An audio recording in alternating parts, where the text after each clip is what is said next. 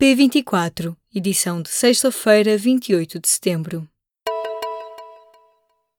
A fase de pré-julgamento da Operação Marquês vai ser conduzida pelo juiz Ivo Rosa. O sorteio eletrónico aconteceu na tarde desta sexta-feira, pouco depois das quatro da tarde. Será o magistrado madeirense a decidir se o ex-primeiro-ministro José Sócrates e os restantes arguídos vão mesmo a julgamento, ou então alguns deles podem ficar pelo caminho, ilibados por inexistência de indícios suficientes de terem praticado os crimes de que foram acusados pelo Ministério Público. Ao contrário de Carlos Carlos Alexandre, o outro juiz do Tribunal Central de Instrução Criminal, Ivo Rosa nunca trabalhou na Operação Marquês. Isto significa que terá agora de se pôr a par dos 132 volumes e 903 apensos. Tudo junto pesa mais de uma tonelada.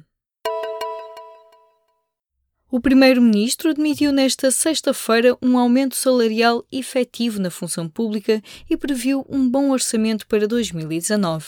António Costa falava numa conferência de imprensa depois do encontro com o presidente do Parlamento Europeu, António Tajani. Nesta sexta-feira, o público avançava também que o governo apresentou aos parceiros de esquerda três propostas para aumentar os salários da função pública. O montante total a distribuir é o mesmo em todas as hipóteses a dúvida que permanece é que o universo de trabalhadores será abrangido. Um sismo com magnitude 7.5 na escala de Richter sacudiu a Indonésia nesta sexta-feira. O abalo foi seguido de um tsunami com ondas de 2 metros. Donggala e Palu são as duas principais cidades afetadas. A responsável pela agência meteorológica local diz que a situação é caótica. As pessoas estão a correr na rua e vários prédios colapsaram.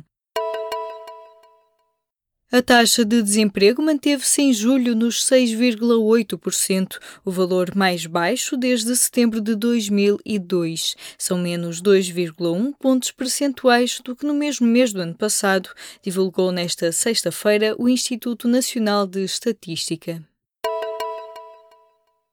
A Transnetwork, empresa criada em 2011 por Ana Paula Vitorino, celebrou dois contratos por ajuste direto em 2015 e 2017 com a Câmara de Vila Real de Santo António. A atual ministra, que na altura era deputada, diz que foi contratada pela sua competência e que se afastou da empresa logo a seguir. Mas a necessidade destas contratações, o cumprimento dos contratos e as relações da ministra com o autarca social-democrata levantam dúvidas dúvidas.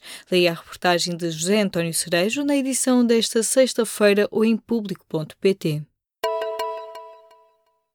O pessoal de cabine da Ryanair está nesta sexta-feira em greve em vários países europeus, incluindo Portugal.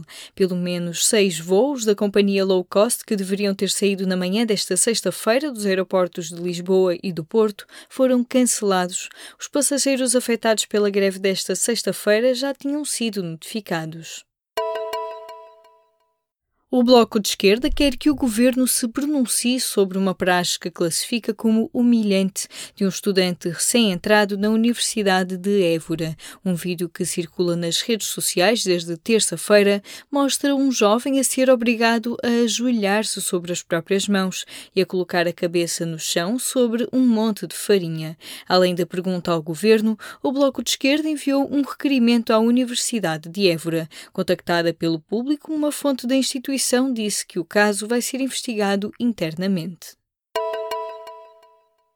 Senadores democratas abandonaram a sala em protesto contra a votação do juiz Kavanaugh, candidato ao Supremo Tribunal dos Estados Unidos. O episódio aconteceu na Comissão de Justiça do Senado norte-americano, quando a maioria republicana nesta comissão decidiu manter a votação sobre o candidato ao Supremo Tribunal para a tarde desta sexta-feira. Os senadores democratas revoltaram-se contra o que dizem ser uma golpada. A votação de hoje vai permitir enviar o processo de confirmação de Kavanaugh para a última etapa. Na terça-feira, deverá acontecer a votação final no Senado, onde o Partido Republicano tem 51 dos 100 senadores. Que é que 61 mil ruínas dizem sobre a civilização maia? Uma equipa internacional de cientistas apresenta as suas descobertas na edição desta sexta-feira da revista Science. Ficamos a saber detalhes sobre estas antigas estruturas detectadas no norte da Guatemala através de uma tecnologia a feixes de laser.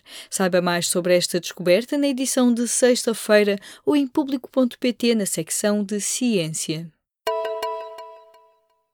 A artista e ativista trans Linda Quebrada volta a Portugal para dois concertos, a 5 de outubro no Porto e no dia 6 no Barreiro. Pode ler a entrevista na edição do Y desta sexta-feira ou em público.pt.